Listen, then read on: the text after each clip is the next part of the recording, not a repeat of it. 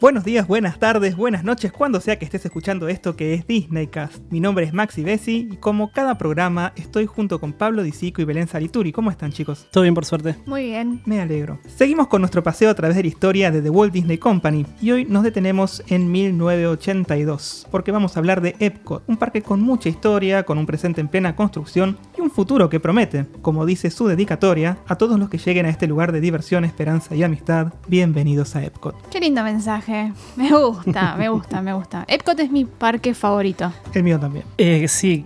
No tenés que decir que sí, ¿eh? podés no, sentir, no, podés decir. está entre Hollywood Studios y Epcot, pero ah, es casi mi parque favorito, ¿no? Es raro, porque si le preguntas a la gente cuál es su parque favorito de Disney World, nadie te va a decir Epcot. Es muy raro que la gente Demasiado te diga Epcot. raro. Te van a decir de los dibujitos, Magic. Claro, el del, cas- el del castillo, ¿A a dónde llevo a, a los chicos? ¿Al de los dibujitos o al, a la, eh, al de los animales. claro, al de los No, sí, animales? eh, es verdad que dicen el del castillo y eso me pone muy nervioso. ¿Y cómo le dicen a Epcot? El El de la de la bola. bola. El de la ola, sí, muy bien. Sí, ¿no viste la bola de Epcot? No se llama la bola de Epcot, se llama Spaceship Earth. Bueno, pero hay mucha gente que no lo sabe. No porque le gustan las bolas. Y mucha gente no sabe que es una atracción. Mucha Mucha, gente, gente sí. piensa que es simplemente una Bola. Una bola ahí, Sí, una que es el escultura. icono del parque y nada más. Es que está para mirar desde el monorriel. Exactamente, pero hay muchas cosas que se pueden hacer en Epcot. No es solamente ver la bola y tampoco es solamente ver los diferentes países en el sector de World Showcase. sí, no es solo un subirte- parque de atracciones. Claro. Es más que eso. Es un lugar donde podés comer rico y aparte ponerte en pedo si quieres. Me encanta. Te van a sacar, te van a sacar del parque si te pones en pedo. Si Pero se- si no, si no se dan- nota- Claro, ahí. Si no se dan cuenta, va todo bien. Claro. Aparte, como decíamos acá, es el parque que o lo odias o lo amás, básicamente. Y sí, generalmente l- las personas tienen la idea de que si van con chicos, los chicos se van a aburrir. Es Son un parque aburridos. más centrado para los adultos, eso es cierto. Sí. Entre las opciones gastronómicas, los temas que trata, eh, el futurismo, de la forma en que lo trata también, porque las atracciones del espacio Mission Space son bastante duras para subir con un nene. Sí, sí, es un parque relativamente para adultos, pero que de a poco se está moldando y está poniendo atracciones para chicos. Un dato, más allá de que muchos lo odian, no es el parque menos visitado. Eh, según las estadísticas del 2018, es el tercer parque dentro de, de Walt Disney World Resort más visitado, atrás de Animal Kingdom por Pandora básicamente, y después de Hollywood Studios. Mira, interesante eso. Espera, viene, entonces. Magic Kingdom Magic. con 20 millones de visitantes anuales. Después viene Animal Kingdom con 13 millones, 13 millones y medio. Epcot con 12 millones y medio. Y por último Hollywood Studios más o menos con 11 millones. Último viene Hollywood. Ay, Creemos Sí. que ahora Hollywood lo va a pasar por las nuevas incorporaciones de Toy Story Land y Star Wars Galaxy Edge. Hay que ver si Epcot con todo lo que trae ahora a partir del 2021, 2020, 2021, si no se mantiene en este... Yo quiero que Epcot gane a toda costa. Hay que ver, hay que Y ver, otro, hay que y ver. otro dato es el parque más grande. Sí. Si no contamos a Animal Kingdom con su extenso Sí, su bosque, reserva, ¿no? claro. Reserva. Exactamente. Sí, Animal Kingdom es el más grande, pero no es el que tiene el espacio para visitantes más amplio. Es Epcot el que lo tiene. Exactamente, sí. Pero bueno, lo que muchos no saben es que Epcot no iba a ser un parque. Ujú. Mirá vos. Walt Disney tenía una visión completamente distinta a lo que hoy conocemos como Epcot. Entonces vamos a arrancar con este episodio y vamos a contarles cómo nació Epcot. Maxi, al principio dijiste que empezábamos en 1982 cuando abre Epcot, pero nos tenemos que ir un poco más para atrás y rebobinar para llegar a los inicios reales. A la de idea. Epcot. Exactamente, a la idea cuando nace Epcot en la década del 60. Walt todavía vivo. Walt todavía vivo, el concepto vivo. Exactamente. Sí, sí, sí, sí. Bueno, lo, ustedes lo contaron, yo no estaba todavía en Disneycast, pero ustedes en el episodio 6 eh, hablaron sobre la visita de Walt Disney a la Feria Mundial de Nueva York en el año 64. Y bueno, si no se acuerdan de ese capítulo, pueden volver a escucharlo, los invitamos a que lo hagan. Pero para resumirlo, sí, lo, lo que les podemos decir es que después de la, fe- de la visita a la Feria Mundial, a Walt Disney se le prendió la lamparita después de ver tanto avance tecnológico y con las propias atracciones que él llevó a la Feria Mundial y dijo, va, yo acá puedo hacer un montón de cosas, hay mucha tecnología nueva, yo voy a hacer algo muchísimo más grande. Y no solo eso, él vio la colaboración internacional. Exactamente. Eso le encendió el corazón. Y vio también otra cosa, que es, las empresas Eso me mismo. pueden sponsorear. Eso Los mismo iba a estados decir. me pueden sponsorear. Exactamente. Sí, sí, Sí. sí, Vio que podía hacer muchísimas cosas. Sí. ¿Y qué fue lo que se le ocurrió? Walt Disney World. Un proyecto misterioso. Ser, ser más misterioso. A la El- gente le gusta eso de. te vamos a contar y ahora vamos a estirarlo lo más posible. Y es un proyecto misterioso, muy misterioso, muy misterioso, muy misterioso, muy misterioso, que ahora puedo, sí, sí, señor director, Sí, se llama Proyecto Florida. A exactamente. la gente le gusta eso, Sí. mira, si no como lo hace ahí cualquiera de los salames que están en cualquier programa de concursos. Bueno, en el episodio 7 te contamos más o menos cómo fue la compra de los terrenos de lo que sería el gran anuncio de Disney World, eh, lo que sería este proyecto Florida que pasó en 1966. La idea de este proyecto era que iban a tener un parque parecido al de Disneyland en California, rodeado de hoteles y actividades recreacionales. Pero esta so- era solo una parte del Florida Project o Proyecto Florida, como decíamos. A ver, toda esta información salió del mismo Walt en una transmisión de su programa Disneyland. Lo que Walt resaltó en ese video, que está disponible para que lo quiera ver, es que en Florida tenían la ventaja del espacio. Exactamente, o sea, la extensión, eh, que lo, lo que podían llegar a conseguir en Florida que no tenían en California era, bueno, como ustedes comentaron, fue poder adquirir terrenos para poder crear este parque de diversiones, que no era solamente un parque de diversiones, sino que iba a tener muchísimas más cosas que Disneyland no tenía. Exactamente. ¿Y cuáles eran las ideas que tenía Walt para este proyecto Florida? Las ideas para este proyecto incluían un aeropuerto del futuro, el Disney World Welcome Center, que era un centro de bienvenida, un parque industrial, la zona de los parques temáticos y lo que más le entusiasmaba a Walt de todo el proyecto Florida. Ya saben qué es, ¿no? No demos más vueltas. No, es el, es el título de este episodio. Es el EPCOT, el Experimental Prototype Community of Tomorrow, ¿Y qué significa? Para ayudemos a los que no saben inglés o los que no tienen muy en claro esto. Hola. Está bien. Lo que quiere decir esto es que Walt estaba pensando en una comunidad prototípica experimental del mañana. A ver, tratemos de entender qué era esta idea que ¿Qué tuvo significa Disney. eso? Claro, que no tiene nada que ver con el Epcot que conocemos hoy. Disney tuvo una visión de una ciudad utópica del futuro. Era una comunidad modelo que iba a incluir ideas nuevas, nuevas tecnologías de las industrias norteamericanas y bueno, que era una ciudad o una comunidad que nunca iba a estar completa, que iba a estar en constante transformación. eh, Constante introdu- desarrollo. Exactamente. Y esas fueron cosas textuales que dijo Disney en, este, digamos, en esta transmisión de su programa Disneyland. Ujú. ¿En qué se inspiró Walt? Bueno, Walt se inspiró en un libro de Ebenezer Howard que se llama Garden Cities of Tomorrow, o sea, los ciudades jardines del mañana.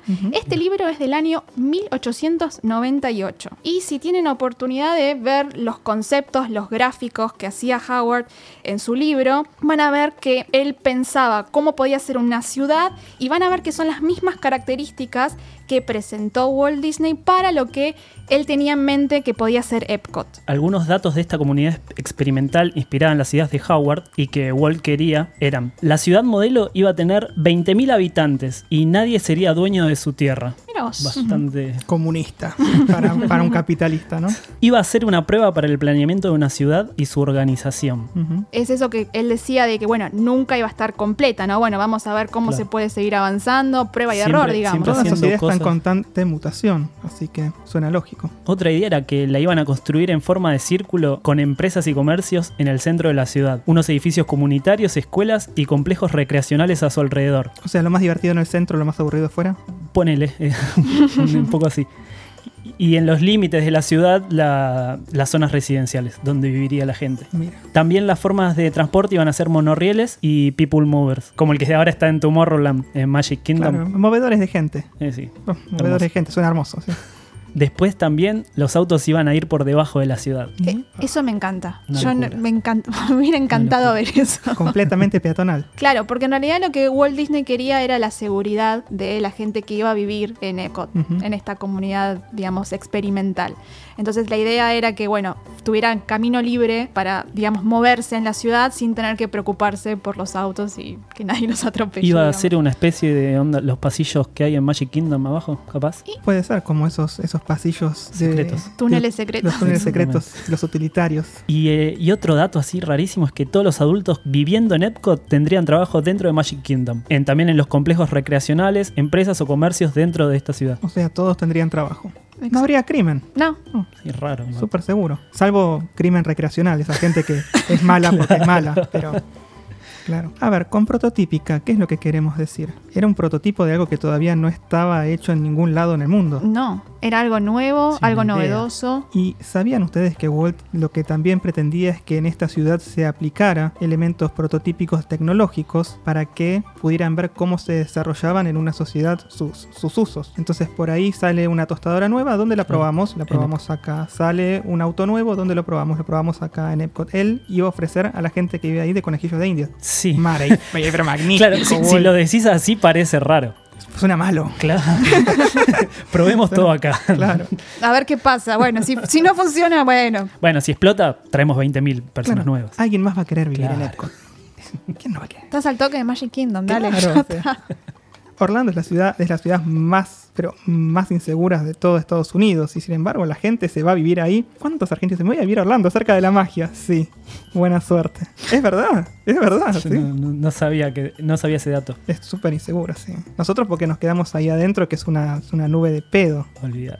vapor gaseoso, de amor. Pero Orlando es una de las ciudades más, más inseguras de Estados Unidos. Mirá, mirá. Bueno, este, esto que acabamos de, de contar sobre la idea que tenía Walt Disney sobre Epcot no tiene nada de lo que Epcot es ahora. Ahora. No, O sea, lo más básico es que Epcot no es una ciudad. No, es algo trivial ahora, es un parque de diversiones hermoso, lleno de comida, lo adoro, lo amo, es mi favorito, todo, pero no es lo que Walt quería que fuera. No, y de no ser por el monorriel y la forma circular, la comunidad del futuro no quedó en ningún lado. No, no. O sea, no, nada de lo que quería Walt está ahí. Lo más futurista que puede haber es alguien que pase y diga, hola chiques. Y sí, porque pensemos que toda la tecnología que se puso en Epcot cuando abrió como parque, ahora les contamos cómo fue que se convirtió, o sea, que la idea mutó a ser un parque. eh, la, la tecnología que pusieron en, en los años 80, ahora sigue siendo tecnología de los años 80, o Sí, sea, no sí, sí, quedó- Quedó, evolucionó. muy del pasado esa tecnología. A ver, en, en 1982, 1989, cuando vos ibas en aquel momento, vos te encontrabas con tecnología que no tenías en tu casa, te encontrabas con internet, te encontrabas con, Con cosas que... computadoras de última generación. Pantallas táctiles había. Había pantallas táctiles, cosas que hoy en día vos tenés, pero también tenés en tu casa. Entonces la tecnología se fue quedando atrás en Epcot. Los Imagineers no acompañaron al proceso tecnológico internacional. Bueno. Sí, tenés cosas maravillosas, tenés el Test Track, tenés. Pero. Sí, pero el Eso problema fue fue, lo- que la tecnología avanzó mucho más rápido Sí. de lo que pudieron hacer en los parques. Sí. Dentro de, de Imagineers en Disney Plus hay un capítulo. Vos seguís haciendo el chivo a esos que no nos ponen en Argentina. Me estaba riendo de antes por saber Sí. que me lo ibas a decir. Sí. Eh, no más chivos a Disney Plus. Hay una parte que hablan del comienzo de Epcot y dice eso de que ellos creen que las pantallas táctiles las van a empezar a usar acá y que seguramente dentro de poco van a llegar a las casas. Ujú. Y realmente es un futurista porque ahora quién no tiene una pantalla táctil. Sí, sí, y fíjate en Tron. En Tron, del año también 1982, el, el malo, que si le digo el nombre nadie lo- se me acuerda, es el malo, escribía en una pantalla táctil, todo pantalla era, el teclado era pantalla. ¿Quién se va a imaginar eso? Eso es el futuro, es lejos. Acá estamos sola. No estamos con autos voladores como en Blade Runner, No. pero sí tenemos lo que nos mostró Disney y Tron. Disney fue mucho mejor entonces en películas futuristas que otros estudios. En ese momento sí. Sí, me encantaría poder vivir en Epcot. Es algo que. Obvio, bajoneando las Creo- 24 horas del día, te levantás no, a la pero noche. no sé si Rosen, en el eh, Epcot de ahora, seguro. Pero digo, también en el Epcot que Walt Disney pensaba. Es, No sé, es la un- comunidad. es una de las cosas que más me atrae de Epcot. Lo que pudo haber sido. Yo tengo miedo de vivir ahí y que el guacho me trajera algo que explota, algo que no se probó, alguna tecnología extraña y, y quedarla ahí. No sé si hubiese vivido en Epcot. Yo sí. Ojo, es mi opinión. no eh. sé, yo a mí me hubiera gustado eso de estar todo el tiempo probando cosas nuevas y ver qué es lo que pasa. Era, era un riesgo y yo creo que Walt la mayoría de las ideas que tenía eran bastante revolucionarias y yo también me arriesgaría a vivir en esa ciudad. Bueno, está bien. Sí, no, yo prefiero vivir. Ojo, por ahí hubieran vivido. Sí, sí. sí. No creo que Walt hubiera sido tan desalmado de no preocuparse por la seguridad de sus ciudadanos. Ok. Nadie lo defendió. Listo, bárbaro. Bárbaro. Para mí suficiente. Raise my case.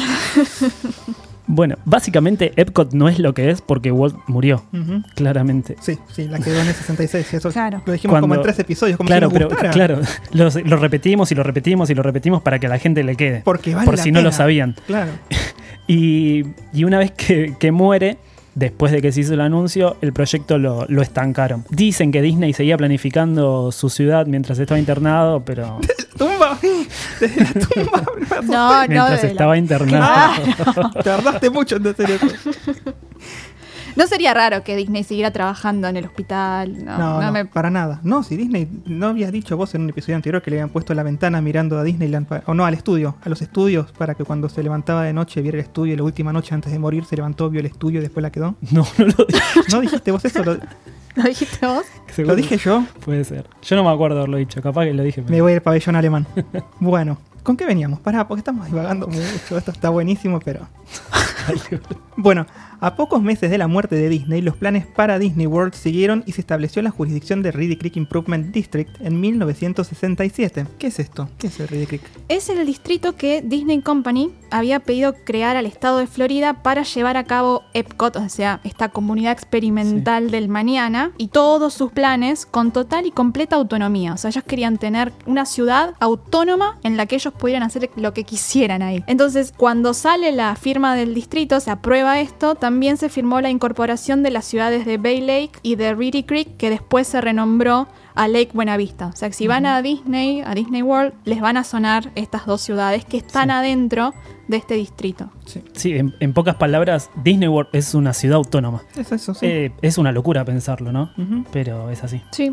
Y bueno, la creación de este distrito, ¿sí? Y de sus ciudades, estaban en mente para tener esta comunidad experimental y todas las necesidades que podrían tener los futuros habitantes. Por eso van a ver que en Disney hay una estación de bomberos, hay un montón de restaurantes, o sea, está lleno de diferentes lugares que tienen que ver con cómo facilitarle la vida a un grupo de habitantes. ¿Cómo hacer posible la vida en una ciudad? Tienen una planta de tratamiento de agua. agua, tienen de- exactamente. Una, una planta eléctrica, tienen de todo. Sí, tienen paneles Oh. Son autónomos solares de por verdad, todos lados. sí. En, en esa época la refrigeración de una parte de Magic Kingdom la hacían con paneles solares. Toda la calefacción del lugar era, estamos hablando del 70. Claro. Eh, y ya, ya en esa época ellos refrigeraban y calentaban con la misma luz del sol, la lluvia y todas eh, cosas innovadoras para esa época. Claro, sí, sí, también se pusieron en marcha la construcción de los canales de drenaje, los caminos que iban a llevar hasta Magic Kingdom, se construyeron hoteles también, sí, el Contemporary Resort, el Polynesian Resort que abrieron junto con Magic Kingdom en el 71. Que inclusive el Contempo tenía lugares para hacer reuniones de negocios, tenía salones Exactamente. enormes. Es Exacto. conocido por eso, muchas veces los presidentes van ahí a hacer apariciones en Exactamente. reuniones, sí. Bueno, llegamos hasta el 71, ahora en Magic Kingdom, todo bien, y Epcot, ¿Qué pasó con él? porque era el gran anuncio que había hecho Walt Disney, bueno, vamos a hacer una super ciudad del futuro, Somos los mejores construyendo ciudades del futuro, vamos a levantar una ciudad del futuro. ¿Y qué pasó? Si bien Roy, o sea, el hermano de, de Walt Disney, quería continuar con la, la construcción de, de la ciudad, no logró convencer a la gente de la junta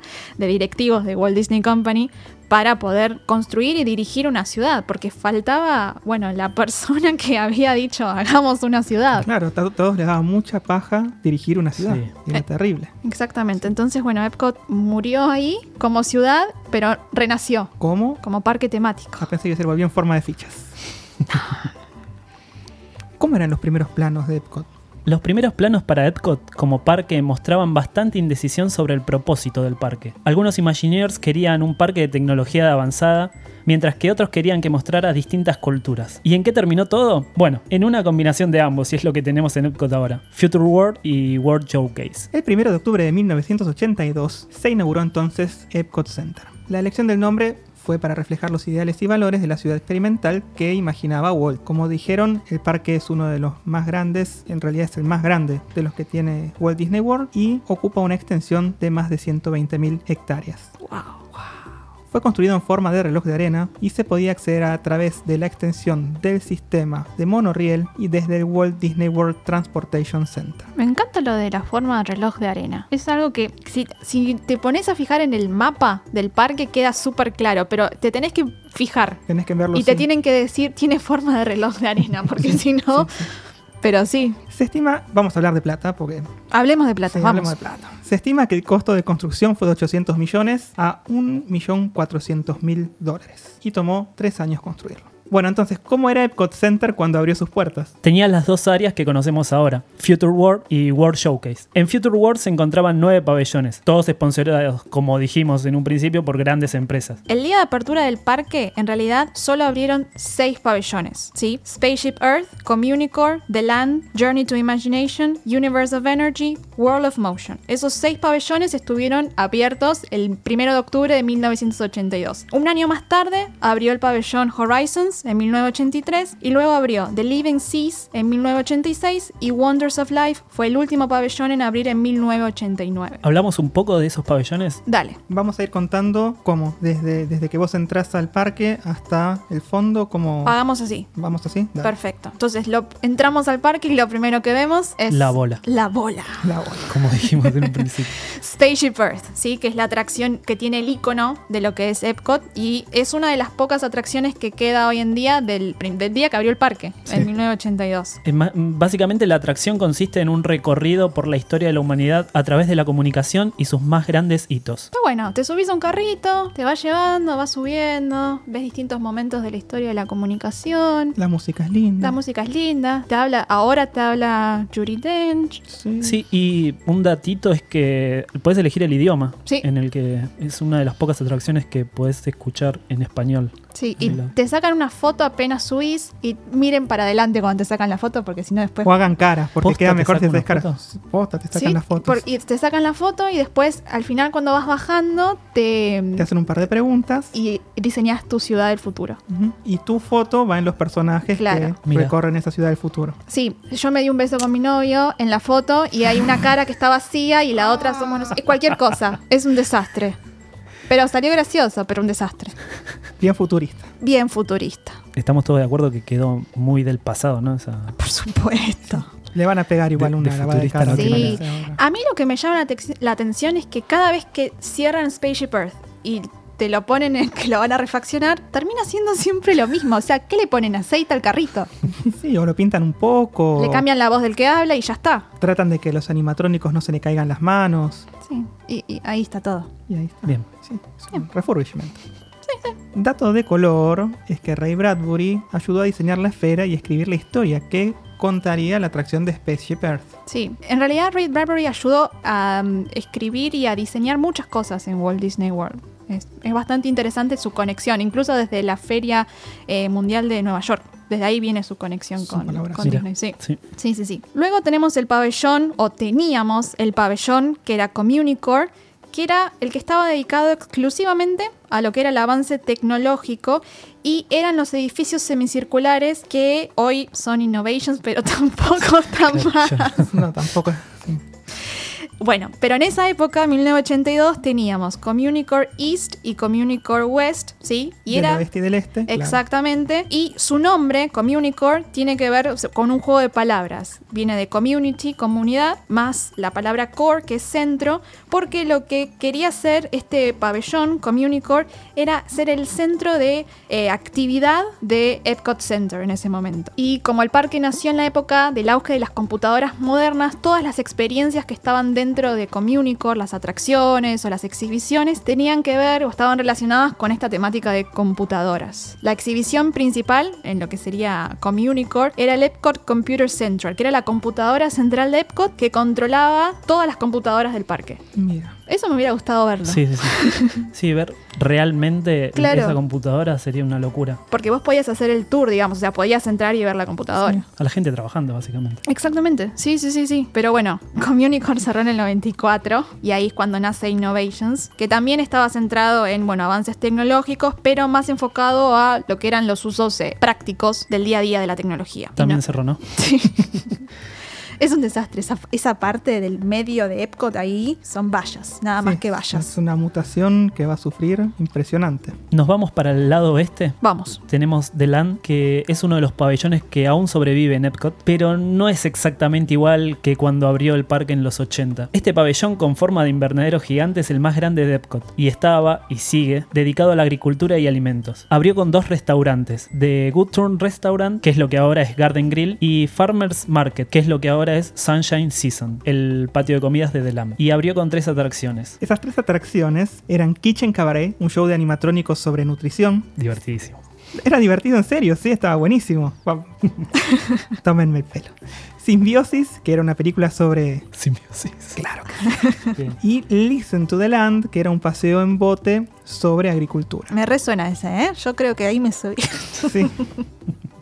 es que algo parecido tenés hoy en día. Es que es todo lo mismo, Sí. pero cambió el nombre o cambió la peliculita. Sí. Básicamente mantuvieron la misma mecánica en cada una de las at- atracciones. Ujú. Porque, a ver, ¿cómo evolucionó The Land? Bueno, a ver, Kitchen Cabaret fue reemplazado por Food Rocks en 1994, un show sobre nutrición, haciendo parodias de canciones clásicas. Y finalmente ahí sí se pegó un cambio enorme, Vamos. Por suerte. porque lo reemplazó Soaring Around California en 2005 y hoy es Soaring Around the World. Sí, en principio copiaron la atracción que había en California, en Disneyland, si no me equivoco, que era un paseo por California, pero en Orlando no tenía mucho sentido hacer un paseo por California. Y sí, si estás en Orlando y nada, llévame a California. Así, Exacto. en un- Entonces lo que hicieron, cambiaron toda la, la temática de Swearing y ahora es un paseo por todo el mundo, que también es exactamente lo que hay ahora en California. No es más un paseo por California, sino por todo el mundo. Sin embargo, dicen que para los nostálgicos vuelve Soaring Over California para el Food and Wine de Disneyland. este Sí. año. ¿Qué le pasó a Simbiosis? Bueno, Symbiosis lo reemplazó Circle of Life, An Environmental Fable. Wow. esa película con Simba, Timón y Pumba sobre simbiosis. Dale, basta con la simbiosis. no puede ser, no puede ser. Y bueno, Listen to the Land fue reemplazado por Living with the Land, que es re Básicamente divertido, lo mismo. chicos. Es Claro. la atracción que yo uso para hacer la digestión después de almorzar, O la siesta, sí. Sí, yo recuerdo que la hice tipo 9 de la noche. bien. para dormir ya. Sí. Para, para, Para terminar quedarte el día ahí, tranquilo. y si nadie se da cuenta, te quedas dentro del parque. Bien, bien. Aparte, ves todo el mundo entrando a Soaring y vacío. Living with the Land está vacío, entonces No hay nadie, vamos, vamos. después te das cuenta por qué está vacío.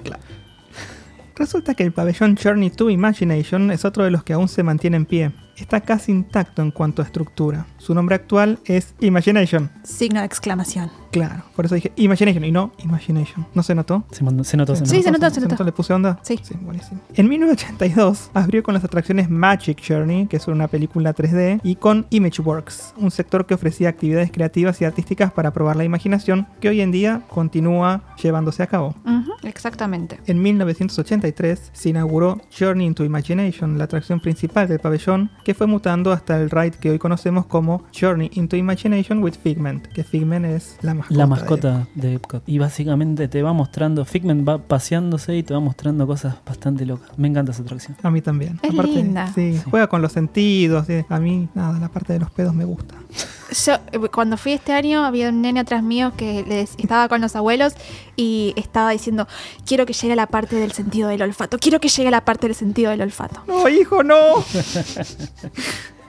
No les vamos a spoilear qué es lo que pasa en la parte del sentido del olfato. No, no, no. No. Yo no dije nada de pedos. Claro. No, listo, lo editamos. La atracción eh, Magic Journey fue reemplazada en 1986 por Captain EO, que era otra película 3D, pero estaba protagonizada por Michael Jackson, escrita por George Lucas y dirigida por Francis Ford Coppola. Era lo mejor que le podía pasar al cine en una atracción, En ese ¿entendés? o momento, sea, sí, es agarrar todo, mezclarlo en una batidora y que salga eso. aparte habían metido a Angélica Houston. Era una Habíamos- barbaridad. Estaba habías- buenísima. Pero, ¿cuánto Pero, duró? Un pedo. Menos de 10 años. Le le podemos poner episodio, un pedo en Epcot. Claro. Eh, Pe- pega para es todo, lo que para la duraban las cola, atracciones claro. en Epcot. Sí. Chao. En el 94 la reemplazó Honey, I Shrunk the Audience, o sea, queri- querida, encogí a la audiencia. Claro, porque estaba de onda. En De el- querida encogí a los Ex- niños. Exactamente, que ya no era 3D, era 4D. Pero porque te tiraban agüita. Claro, claro, A lo que hay acá en- ahora en Recoleta. Sí. básicamente. pero allá, en 1994. Claro. Y también cerró. No me digas.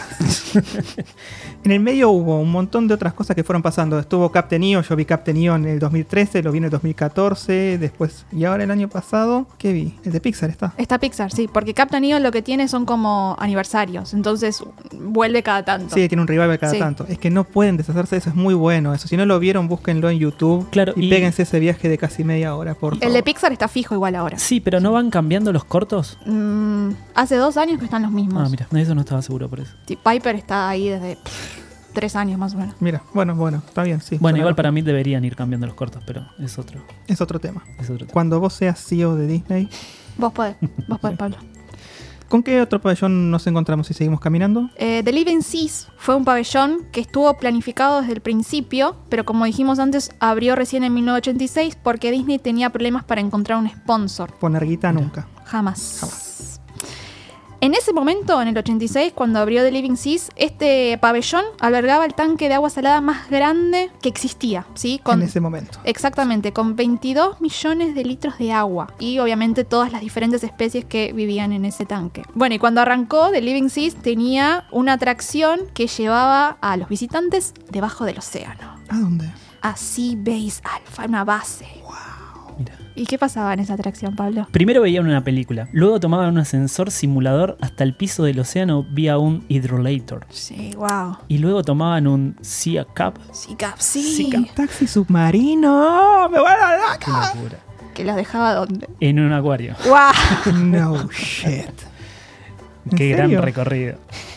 Wow. Excelente, excelente. Este C-Cab en realidad era un Omnimover. Sí. O sea, esos trencitos a los que te subís y vamos todos juntos haciendo el recorrido. Como el de Spaceship Earth que hablábamos antes, o el que está en la mansión embrujada en Magic Kingdom. O sea, Sí, o la sirenita. hay un montón. Hay exactamente, un- sí. exactamente. Constantemente llevando gente, no para nunca, No salvo para que nunca. suba alguien con una silla de ruedas o se rompa. Exactamente. No hay atracciones en donde los, la silla rueda entran por la salida. No, pero igual paran. Vos fíjate que cada tanto no te pasó de subirte a alguno de esos Omnimover y que parara de golpe. Cuando paras porque están subiendo una silla de ruedas. Me pasó en la mansión embrujada. Sí. Sí, en la mansión en programa Sí. me pasó a mí también. Me quedé ahí como 10 minutos mirando un cuadro. Tienen Ujú. razón. Es eso. Y en 2003 empezaron a meter cosas de Buscando a Nemo y el pabellón trajo Turtle Talk with Crash, un show interactivo en el que Crash hablaba con la audiencia. Para el que no sabe y que no entiende inglés, como yo, Crash es el- la tortuga de Buscando a Nemo. ¿Qué onda, bro? Esa, esa misma. exactamente, Sí, exactamente. la amo. Suave. Suave.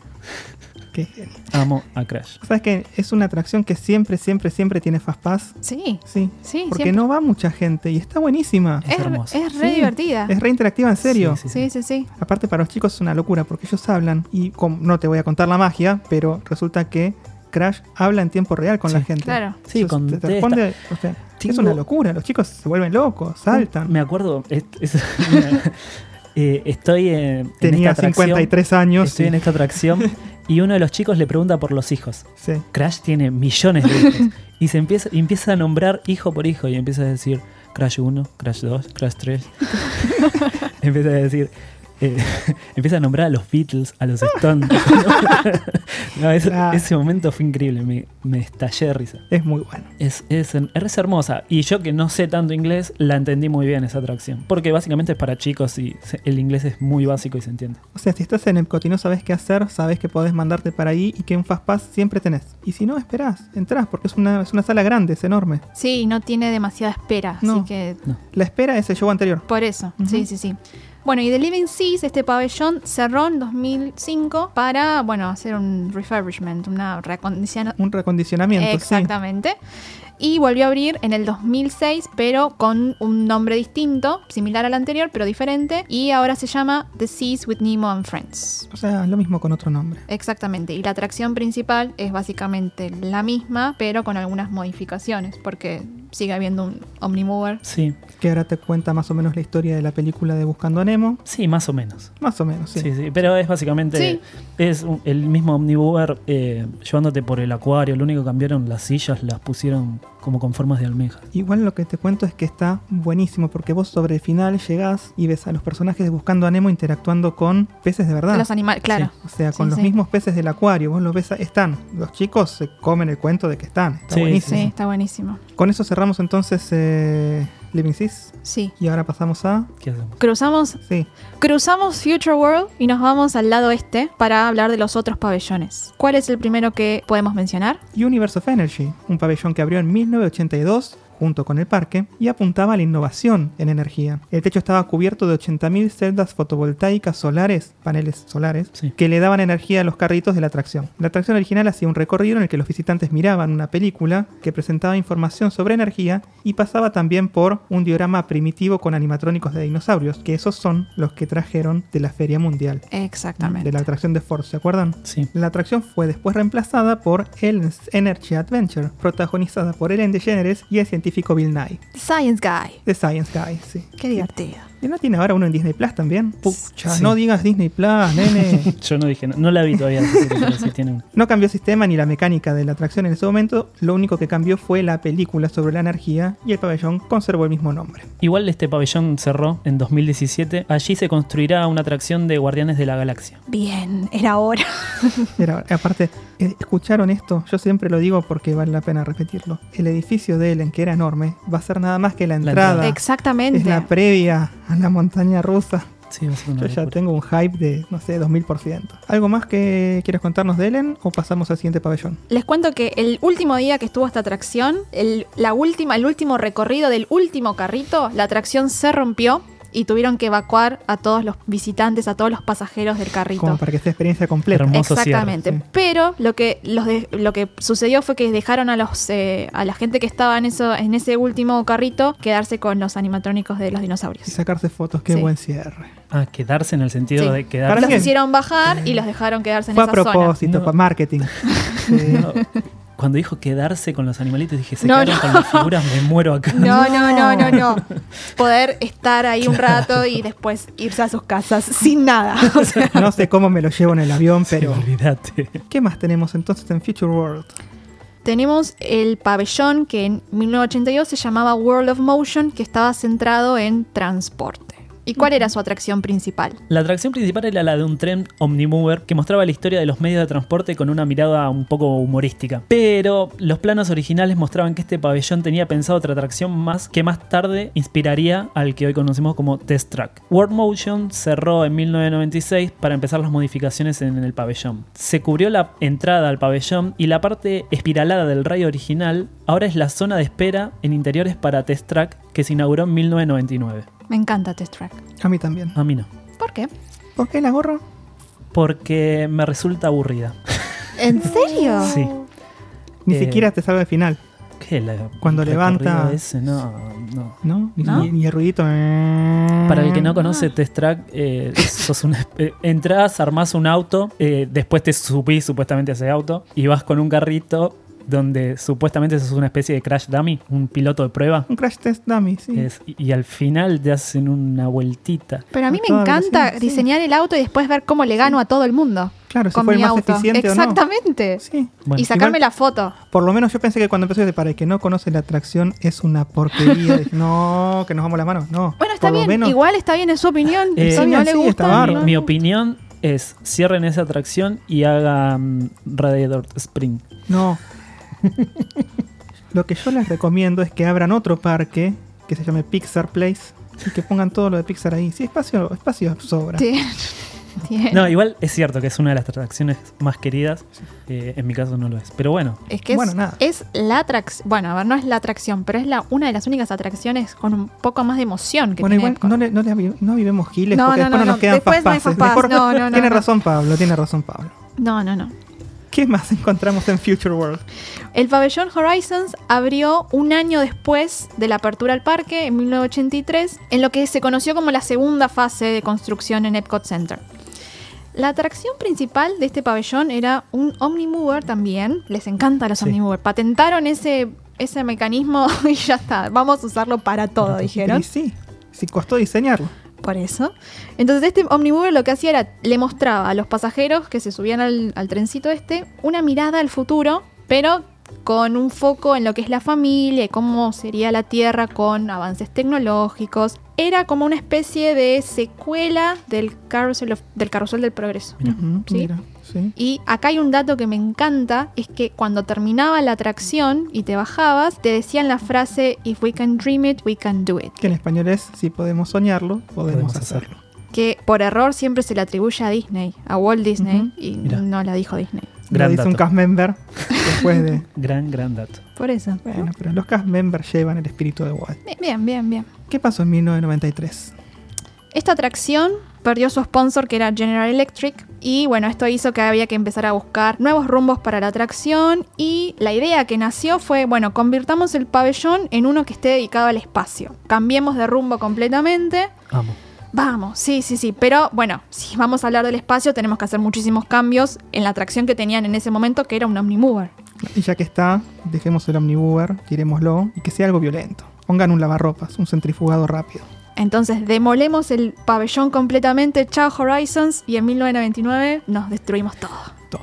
En ¿Para qué? 2003 abre Mission Space. Básicamente es un simulador espacial con fuerza centrífuga, un lavarropas, un secador, Claro, sí. y que en 2006 lanzó una versión más tranqui que no cuenta con esa fuerza G La que famosa produce. verde. Exactamente. Probé las dos, creo que todos probamos las dos, ¿no? No, yo nunca subí a la naranja. No. No. Chicas, ni en pedo. no. Mirá si me muero en Disney. No, No. ni en pedo. No, no, no, no, no. No. La primera vez que fui, mi papá subió a la naranja y salió mal. Y dije, no voy a poner en riesgo mi vida. No, ni en pedo. No, No, ni ahí. no, nunca la naranja, ¿no? No, jamás. Ni un poquito, bueno. ¿Qué otro pabellón nos encontramos? Wonders of Life fue el último pabellón original de Epcot Center en abrir. Fue en el año 1989 y estaba dedicado al cuidado de la salud, del cuerpo humano, nutrición y medicina. Tenía dos atracciones en ese momento, Body Wars, en esta los pasajeros iban en una misión en la corporación Miniaturizer Exploration Technologies, que es tecnologías de exploración miniaturizadas, una especie de el autobús mágico Sí. para estudiar los efectos de los glóbulos blancos en uno de los dedos astillados de un voluntario. O sea, te metías en el dedo, ibas viendo qué pasaba con los glóbulos blancos. Re divertido. Y la segunda atracción era Cranium Command, que era un show de humor sobre la importancia del cerebro humano. Este pabellón cerró en el 2007, como casi todos los pabellones, y se utilizó hasta el 2018 como un pabellón para los festivales de Epcot. Sí, sí, señor.